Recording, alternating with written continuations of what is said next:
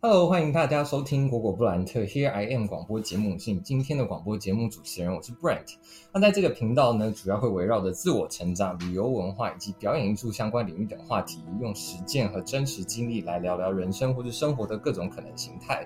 那在这个频道呢，会依照每一个人的故事作为分享的依据，让你有更多不同的层次去观察生活。那么同时呢，所有的分享都是建立在个人的角度，你不一定要完全的认同或是相信，同时也欢迎你去参考或是试着去运用觉得对你有用的部分。那我们今天这一集呢，会承接着上一集的介绍我们的生平，那接着来讨论一下环境对人的影响。那嗯，我们的话呢，是我跟 Jenny 都是小时候在中国大陆有生活过一一长段时间，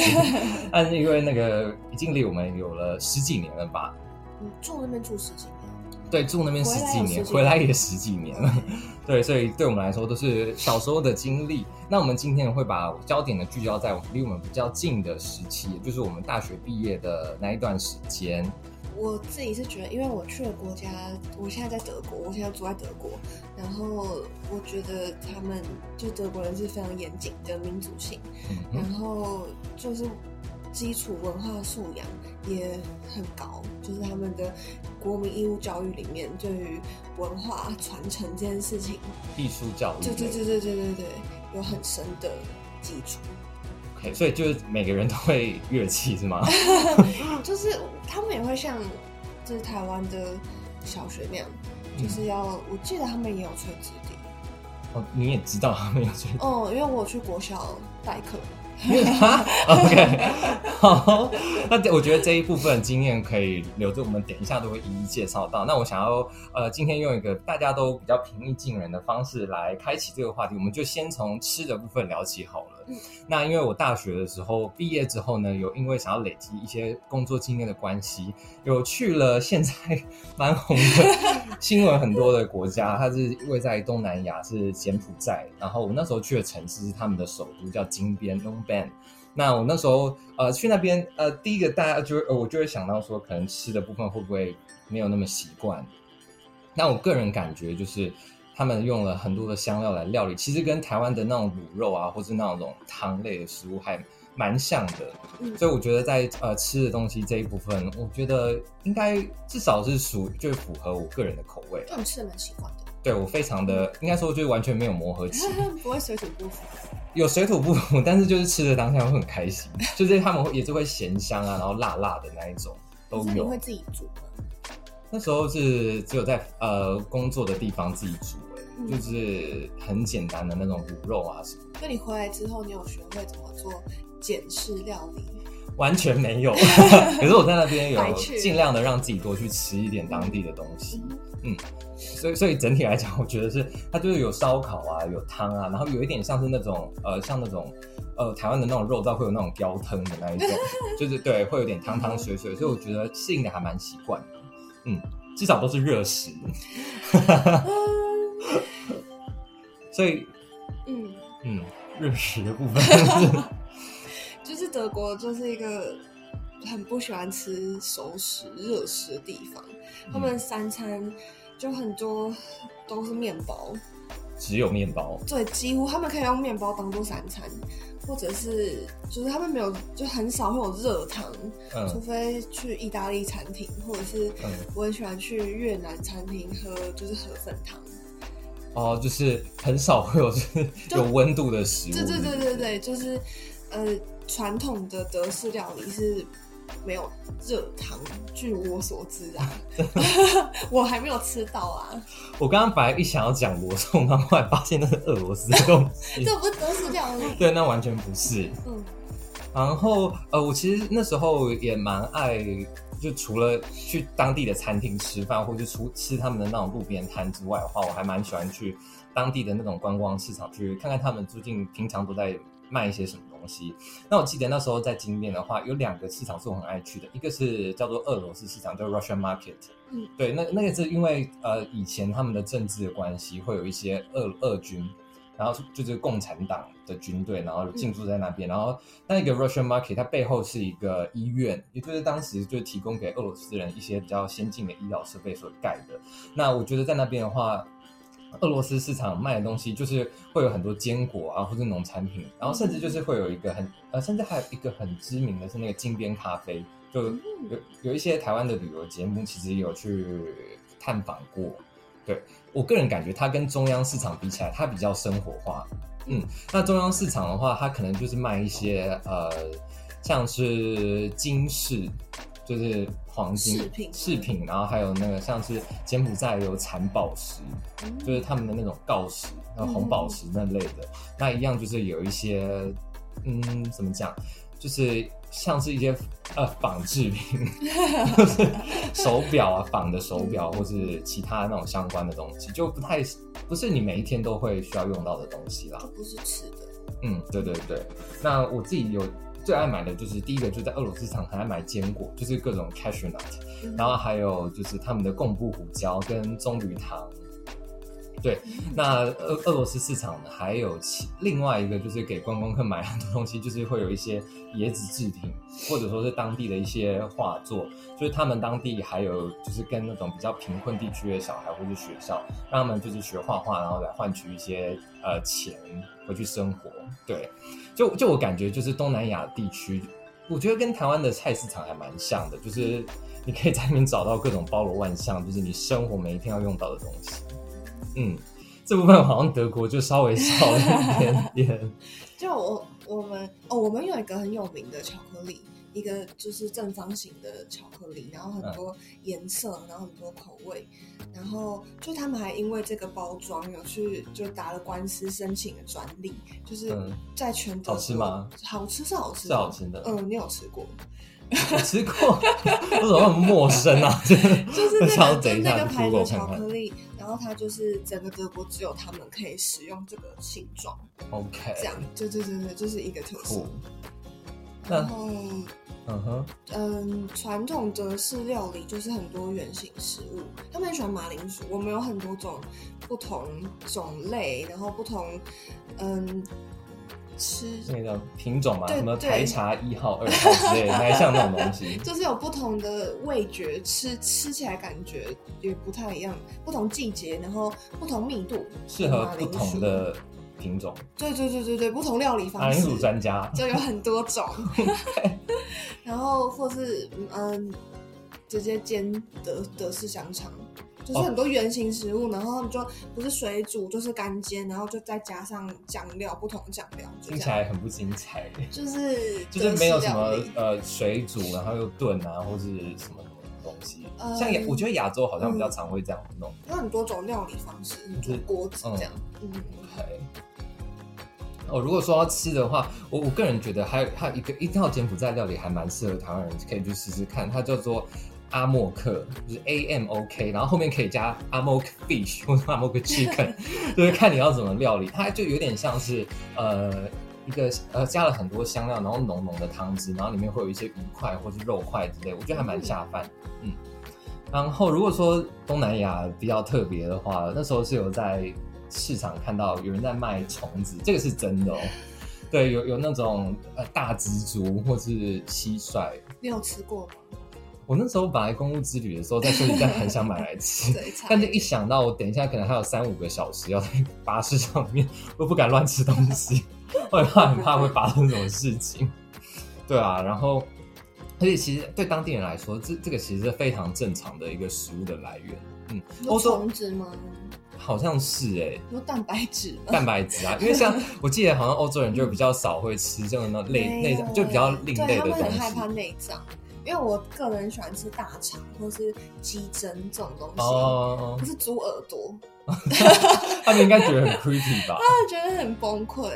因为我会带我朋友去，就是台湾餐厅，然后嗯点猪耳朵或猪头皮，嗯，他会觉得很崩溃，像怎样的崩溃？就是觉得就是有肉就吃肉就好，为什么要吃那么多不同的部位？还有大肠啊这件事情，哦他们也没有办法接受。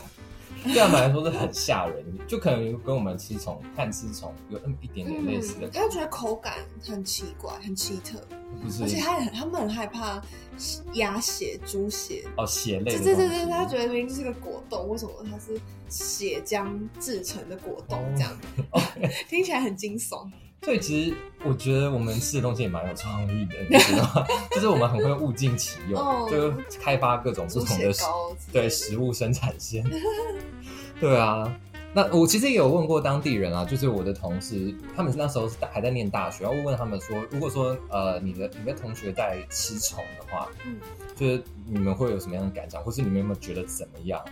然后他们就会说，啊、他们那时候就有说，就是哦，就看到他吃就会吃，就大家其实不会觉，真的不会觉得吃就是一个很 normal 的事情，就是日常生活。对对对。OK，所以吃的部分的话，我个人觉得，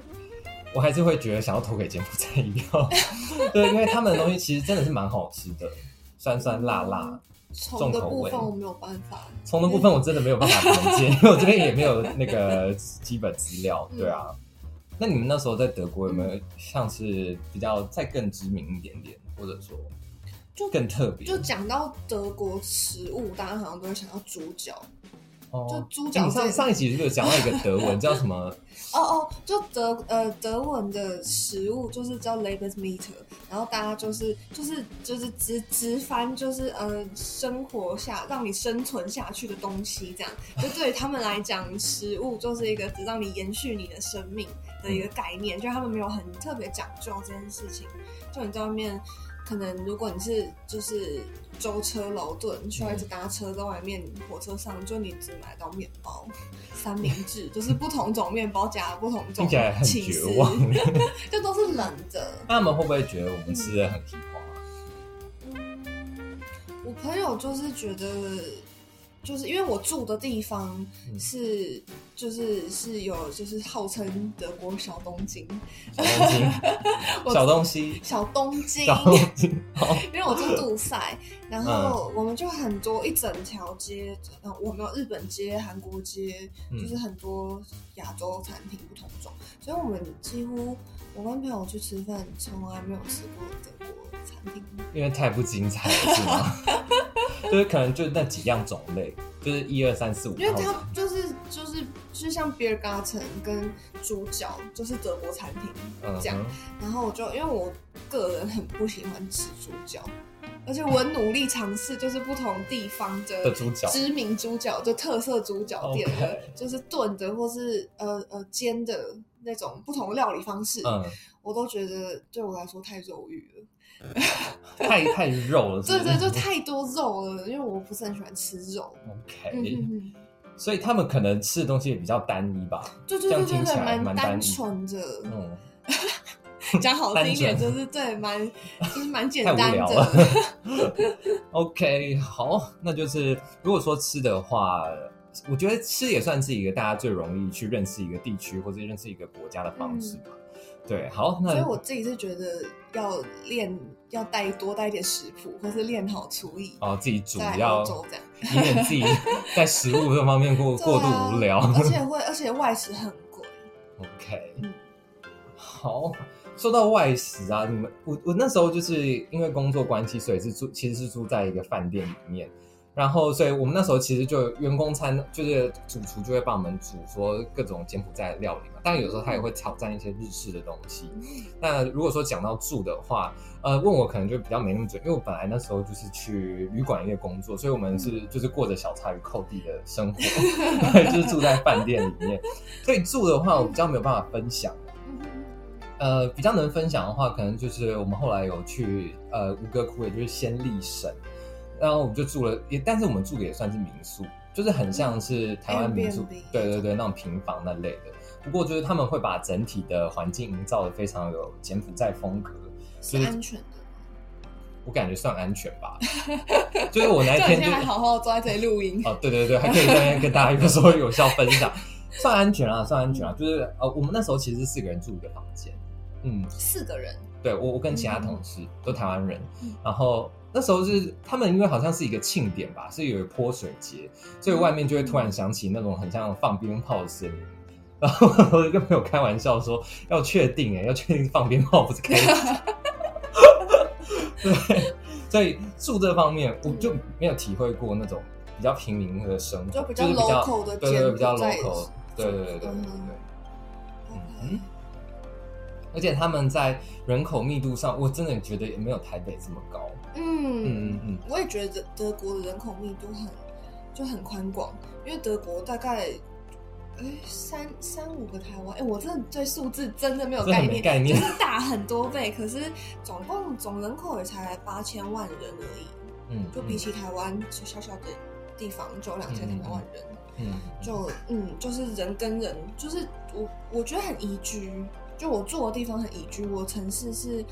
呃全世界好像排名第七宜居的，对对对，排名第七宜居的地方，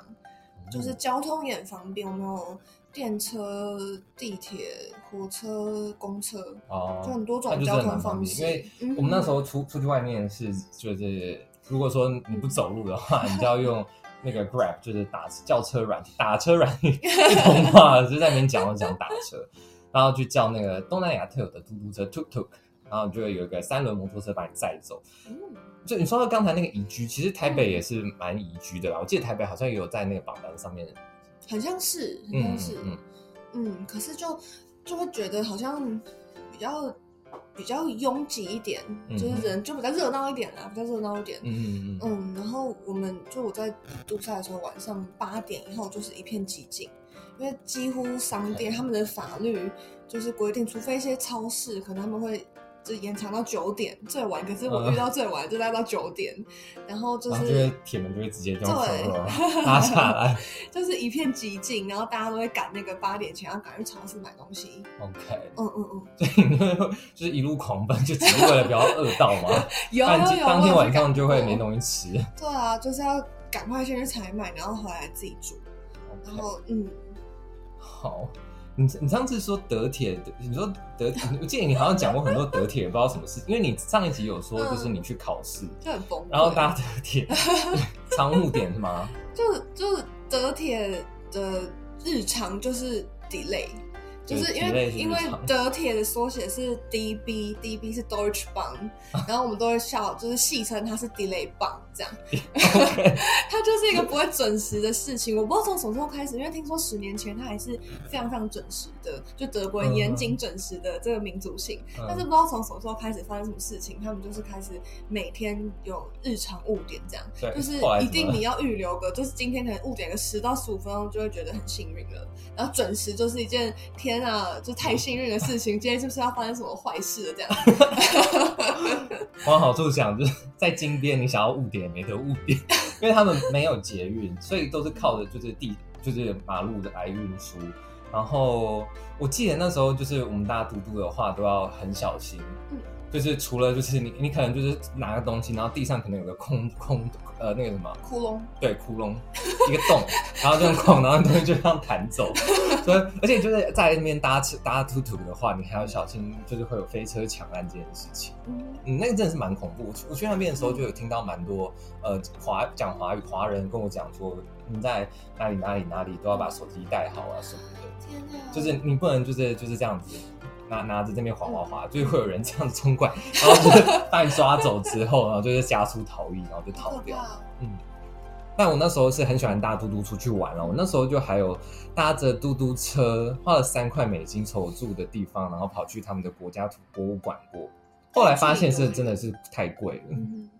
距离大概多远？大概多远我有点忘记了，就有点可能可能三重到台北车站吧。OK，嗯，三重、泸州到台北车，可能还没有那么远，但就是体感很远，因为 就是你会觉得到底要到了没啊，然后就很怕被抢，然后就 有点担心等下会不会发生什么事情。但呃，如果说你直接去面对面跟那个兔兔司机去谈价的话，是三块美金。但如果你用呃轿车软体的话，可能就半价吧。嗯为，什么？这种会差到他这么们会这样多。坐地喊价？就是你可能也会觉得三块美金还好，就九十块台币。可是，在那里是使用美金吗？呃，大的面额是会用美金，然后他们也有那个 Khmer Real，嗯。当地的货币简币啊，我们就会简称这样讲。Khmer Real 它是呃一美金大概等于四百到四千，呃四千到四千一，四百到四千，太啊，跟着一下，一美金大概等于四千到四千 Khmer Real。OK，嗯，那你不能付简币给他。吗？可以啊，你就嗯。你就像像那个大富翁，就是掏出很多很多才有个一块钱美金的等量 而已。对，他们钱是蛮漂亮的啦，上面有那个呃，就是他们的信仰的那个神，就是叫做 Naga 吧，嗯。好像就是九头神，嗯。然后还有他们皇室成员的头像，嗯，还有像桥啊之类的，嗯。的东西。然后我记得那时候我就搭去国家博物馆之后，哦，那边真的，我觉得如果说你很喜欢那些古文物的话，就几百几百年历史的东西的话，还蛮值得去看看的。因为呃，在那个金边的国家博物馆的话，它里有那个吴哥窟的一些雕像，还有就是古代贵族使用的船。嗯，而且是没有玻璃罩保护的，就是你要是今天想要对他怎么样的话，你就可以怎么样。真的假的？那真的有人会对他怎么样？我是不知道啦，但是大部分都是石像，就是吴哥王朝那时候留下来的那些雕像。嗯，所以我觉得在呃当地，你就还是会想要了解他们文化的一些背景的时候，就会呃去像那样子的地方。嗯嗯嗯嗯。那杜塞的话，就蛮应该就是音乐这个主题就非常的浓厚，对不对？就我觉得，呃，大家对于音乐，就古典音乐这件事情，都还蛮，都还蛮有热，就还蛮有热情，然后也蛮喜欢的。因为我们几乎每一场遇到的音乐会，几乎都是满的。不管是我去听，或者是我在台上演，很少看到有就是空一半以上的的现象。所以对他们来说，参加音乐会就是一个生活。对对，是他们的日常生活。嗯，是一个文化底蕴这样。所以那时候如果说像以前念书的时候，就是钢琴研究、钢琴作品研究时候，老师就是叫我们去找那个什么肖邦故居、贝多芬故居。所以你。在肖邦故居有发现什么东西？我我我有我有去到贝多芬故居，因为呃，因为见到他的，因为我住因为我住北威州，就是在德国西边，然后他是肖邦呃不是肖邦，被带走，肖邦在波兰，贝多芬贝多芬他出生在蹦。呃，中文翻对对，在杜塞跟科隆，科隆下面一点，再翻翻中文翻波昂或是波恩哦，波昂就就波昂，对对对对对。然后他其实，在那边好像就是没多久之后就搬去维维纳了，所以但是有兴趣探险，就他有有有，他像是 就是那是他出生的地方，嗯，然后就那整个城市就很多贝多芬的相关产品这样，产品，对对对，我以为是就是手稿或者是有一些。是再放在那个他的故居，就像一个博物馆里面，然后是那整个城市就有浓浓的贝多芬的气息。就例如你去超市的时候，然后购物袋上面也会印，就是那个城市对独有的贝多芬的肖像的购物袋，就很可爱。然后很然后很多他的那个肖像啊铜像，就会站在路边这样。走，被谁拍？对，或是就是路上那个呃路灯，就是旗子那种，就很多贝多芬的。照片就是所有都是贝多芬，对对对对对，很可爱，贝多超大型贝多芬乐园，对这种概念。然后他的故居就现在他们嗯策划成一个像博物馆那样，你可以去体验，就是他出生啊长大到好像呃十岁以前，我有点不确定确切是几年，我忘了。嗯，可是他就是很小的时候在那边出生长大，然后他使用他的手稿，然后他用的那时候弹的。弹的乐器吧，然后跟他使用的家具都都会放在那栋里面。那如果说喜欢贝多芬，会很应该会在那边停留蛮久。嗯，我那时候去逛就用了整个下午，因为它其实小小一栋，它就是像一个透天厝那样，就是像你家一样。对对，它就是它就是一一一栋透天厝，嗯，可是它就会有联动的 app，然后你可以跟着 app 去导览，动态导览，对对对，动态导览，然后有就是贝多芬所有。他应该是他生就是一生中所有的作品，作品对作品集，然后现场有一些互动式体验什么的，像怎么样？嗯，我记得是他可以呃，就是播有有一个很大投影，然后他会放他的作品这样，然后你可以去，好像有一些琴键，你可以去踩，还是可以去触控这样，那很就很可爱，对对对对对对对。因为我我印象中，我那时候大学修钢琴作品研究的时候啊，然后我那时候就想说，哦，故居，然后就是找资料嘛，就进去看，我真的差点被吓歪，因为我记得有一个人的故居是他有用石膏像去翻模，他就是呃，就是蒙主宠照之后的面容。哎，我记得贝多芬好像也有，就他有，我不太确定是，就他那个那样的石膏像是从。可能是从那个画作、他的肖像里面去去，因为一般是最常看见就是他拿那个笔，然后这样子的，对对对对对，那个一定有，然后也有他的那个石膏像，但我觉得那个太 creepy，我真的觉得我被吓到。我自己是觉得很就是就是进去那边膜拜啦，那那阵子刚好有很多 audition，对，拜托，让我下下一场，气息，对对，让我下一场这里拉好这样。你是一直都拉的蛮好的，哦，没有啦，我不行啊，这样 这样，不能讲太多。对啊，好，如果大家好奇的话，你可以连接或者是买票入场。对，还没还没到，还没，还没还没。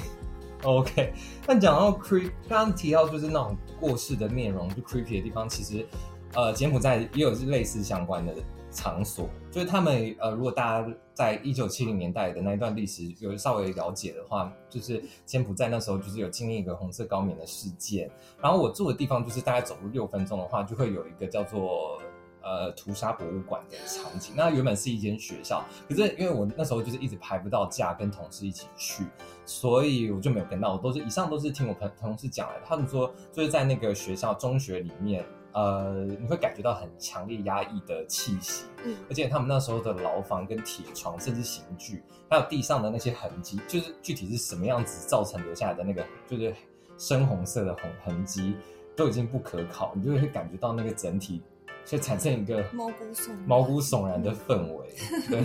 当然如果说呃有对于战争历史嗯有兴趣的人的话，应该会认会喜欢那个地方啦。嗯。那我我那时候除了就是去那个呃像这个战争博物馆之外，我还有去呃另外一个位于先立省的吴哥窟，就是柬埔寨国旗上面的那个建筑。那我我个人觉得就是那个地方还蛮值得一去的，因为在那个时候呃那个建筑它那时候建造的年代是就是柬埔寨很辉煌的时候，嗯，就是吴哥王朝嘛，那时候就是有点像是说在那个丛林里面，他们有了自己的一个非常辉煌的强，就是伟大的文明的感觉。对，还蛮值，还蛮推荐大家去的。如果说你很喜欢呃古墓奇兵，很喜欢那些古老的寺庙、宗教文化，或者说是东南亚历史的话，我个人觉得还蛮值得去的。然后他们当地就是还有一个艺术，就是也是表演艺术类的嗯，它是叫做 Apsara，就是所谓的仙女舞。对，那就是有点像是他们的传统舞蹈。那这个传统舞蹈的来源呢，就是以吴哥窟上面那些仙女雕像为灵感来来，就是去跳出那个舞。我记得那个舞，就是他们的手要很凹，很凹，对，要这么凹吧，然后脚也要很凹，所以就是你会感觉到很像，就是可能这样。我其实不太会，但是听说他们那个是有一个考，像芭蕾舞团一样，哦就是有个考级制，就是一个呃，那个？升等升级，对对对对对，会有一个，你可以当有一个系统，对对对，有个教学系统，嗯对。那对他们来说是，也是一个文化传承。对啊，我其实我，而且他们在很多的画作当中，就是比如说那种交流道的那种休息站的那个大厅，嗯你就看到他们挂了一个超大的画，然后会有很多人在跳那个仙女舞蹈，嗯。吴哥传统的仙女舞蹈。嗯，嗯。我们这里的文化建筑，就是因为我学校在科隆，嗯，然后就是每次上学的时候都会经过科隆大教堂，那很奇，很梦幻，有我到就有哈现在哈利波特到站的感觉。霍格华兹感没有嗯科隆大教堂是哥德式建筑，然后就几千年历史，嗯。就是现在想到那个时期可以盖出这样的建筑，然后流传到现在，其实很不可思议耶。嗯，我觉得很不可思议。就是这除除了当时那个年代要所有的大众意识要很呃集体大众意识要非常的喜欢艺术，以及喜欢文学或者这些人文领域的宗东西，教信仰，对对对嗯。之类的东西，而且就是他们要延续到今天的话，必须就是他们整个社会要对这件事情有认同。认的那个社会的对于文化的认同感很浓烈。对啊，对啊，嗯嗯嗯，然后就是因为火车站就是前站是大教堂，嗯。就你火车驶进月台就可以，也就是沿路看到它这样一圈这样，然就是后哈利波特 第一集，有一点点那个、嗯。那个那个场景，然后学校在车站后后站，嗯，所以就是火车经过每次都会看到，就每次这么多年了，就还是还是会震撼一下，哦，我觉得如果我去，应该也是也会蛮震撼的吧，因为他就还没看腻。对 Jenny 之前有写给我一个明信片，然后上面就是那个科隆夜景，科隆大教堂的夜景，你忘记了吗？我真的不记得我写什么写哪一张。就是呃大概这么大吧，然后就是那个科隆大教堂的那个有点绿色的夜景，然后 OK，嗯。那嗯，我我觉得比较我我的话，在柬埔寨比较震撼的话是，就就是有那个大吴哥城跟小吴哥城，就是吴哥窟嗯，嗯但是它其实像是一个聚落、一个城邦的概念，啊，嗯就是国旗上面印的那个是主建筑 main body，但是它周围还会 man body，这叫 man body 吗？哦，我我我就是主建啊，我不知道啦，不要这样子啊。然 后就是它还会有一些周边，比如说像是宗教场所领域的，然后你就可以看到，就是里面有一些可能因为你是印度教的东西，嗯。对，然后还有像是我记得有一个呃有一个地方是它是刻了每一任国王的脸，哦。嗯，那个还我觉得也蛮震撼，而且刻在墙上，它不是墙，它是一个很巨大的石造群、石造建筑物群，就你可以穿梭在那个建筑物里面，嗯哼，嗯，对，然后底下会有像那种皇家庭院，会有水池的那一种。如果大家去搜寻嗯柬埔寨日出的话，就会出现那样子的画面，就那个嗯日出的时候啊，就是那个光会打在那个水上面嗯，然后再加上一些棕榈，然后跟那吴哥城的那个雕像，我觉得是真的非常震撼。嗯，而且周围不会有任何的就是现代的噪音，就是它周围都是就是密林，都是森林，所以就是只会有虫鸣鸟叫。所以这一集就是帮柬埔寨平反的一集，就是如果你注意安全的话，嗯就是有然后还是要提高警觉啦。对对对，我们那时候是四个人一起啊，所以就比较没那么担心。对啊，然后而且我们那时候参观那个吴哥窟的时候有跟团，所以我们周围就是有几有有一些香港的大学生，所以就还好，所以就不会觉得到那么恐怖。OK，嗯嗯嗯，当然就是你你去看到那个历史遗迹的时候，像那个吴哥窟的墙壁上面，其实会有很多坑坑巴巴的那种孔洞。那个一来是以前他们就是挖出来的宝石会镶在那个上面，所以那个光打下去会整个建筑物都是宝石。但是后来就是被其他的侵入侵者挖走之都是外历，史的痕迹，都是历史痕迹，还有一些是弹孔。嗯，就是他们打仗的时候的那就他个们都还是让他们留在那里，没有再去翻修整新什么的。我觉得这个真的不能翻修哎、我也觉得这个对，就是那种文物东西是去了就没有办法再重重新回来。嗯对，OK，好，那最后就是 讲到国民素养这边，其实我我那时候也有讲到，想到就是问一下我的那个大学生同呃同事，就是问他们说，哦、像你们会不会想要去学那种仙女舞蹈，嗯，这种传统的，他但是他们就会觉得是可能要条件够，就是嗯。就你不用担心吃饭这件事情之后才会去学。啊，就是仙女等级学仙女，就是你要先成为仙 仙女才先有仙女的条件跳，仙女舞蹈，对，才能跳仙女舞蹈。对啊，嗯所以他们那边的话，可能就一切都还在嗯成长当中吧。嗯，因为像德国就是发展的线条就会比较再更久一点点。嗯嗯嗯嗯嗯，他们是从很久以前的历史就这样一直有一个光谱，这样一直来到现代这样。对，就是就是国民平均文化素养都有一定水准，而且都嗯就从小就会开始就是古典乐啊，然后画画，画画、跳舞，对对对对对对，都会一定的发展，这样嗯还有文学、哦尼采哥的，对对对，他们诗很有名，出很多大诗人这样。嗯嗯，然后就是走在路上的时候，因为我的乐器比较特别一点，所以就是、哦对，对，我要不要再跟大家讲一下那个德文要怎么 低音提琴的德文？就是它中文叫低音提琴，嗯然后德文 contrabass，然后就是我平常可能走在台湾街头，我很常就会被问说，哎，这是什么？这是大提琴吗？或者是嗯我有被问过，哎、这是吉他吗？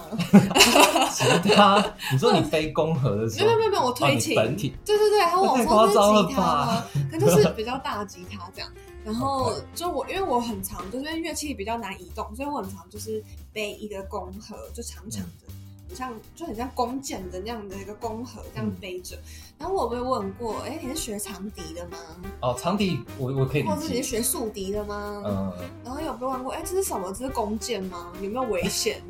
就我搭捷运的时候，哦，我打开跟他你那个感觉很适合，就是拿出来，然后打架 对拿出来打架，哦，可是我走在就是杜塞或者科隆德国路上，就大家会很开心的来跟我说，哎、我知道这个是 contrabass，或者是嗯我有背过弓盒，有被问过说，哎、我知道这是 contrabass 的的弓，对不对？对，他是讲出 contrabass 的弓，我觉得很你专业。公用德文要怎么讲？bogen 呃，再一次 bogen，，bogen，对，就是因为我就是不同弦乐器的，它有自己的弓盒，可能会大小也会有差。嗯他是直接跟我讲说，哎、这是 contrabass 的 bogen 吗？这样。那很厉害啊，我就觉得很开心。我说对对对，你我觉得他们真的是对于就是像精神或是这种艺术领域，嗯。嗯，这追求非常的深刻。应该说，我觉得他们的生活也，因为德国福利非常好，就他说社会福利，社会福利非常好，嗯。所以大家就是就是绝对不会饿死，也不会穷死这样，嗯，所以他们我觉得才会就是平均水准生活品质提升，嗯。才会有多余的余力去追求精神层面的文化这样。物欲就比较哦，大家的物欲都蛮低的很哎，就我去其实几乎都没有买什么新东西，就是没有很多买买买的行程。就比较会喜欢拿把钱花在旅游，追求就对旅旅游体验，或是追求精神层次的提升，这种事情上比较无形的。素养，对对对对对，就不会对于物质有有形的事情比较不会有太依赖用用这个来证明自己，或者是就是，不会不会，嗯。他们完全不喜欢名牌啊，或是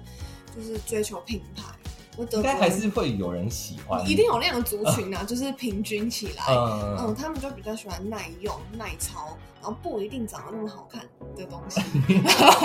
OK，像那个什么，呃举例一下，哎，又 要逼了，是不是？就是买一个东西可以用很多年啦，很正好，实用。对，很实用。好啦，那就是如果说你也想要像德国人一样，啊，提升一下艺术素养，提升一下音乐会，或是继续收收看我们的频道。那我们今天免费提高艺术免费对我们还是免费的。好，那今天我们今天这一集就就这样喽，拜拜。拜。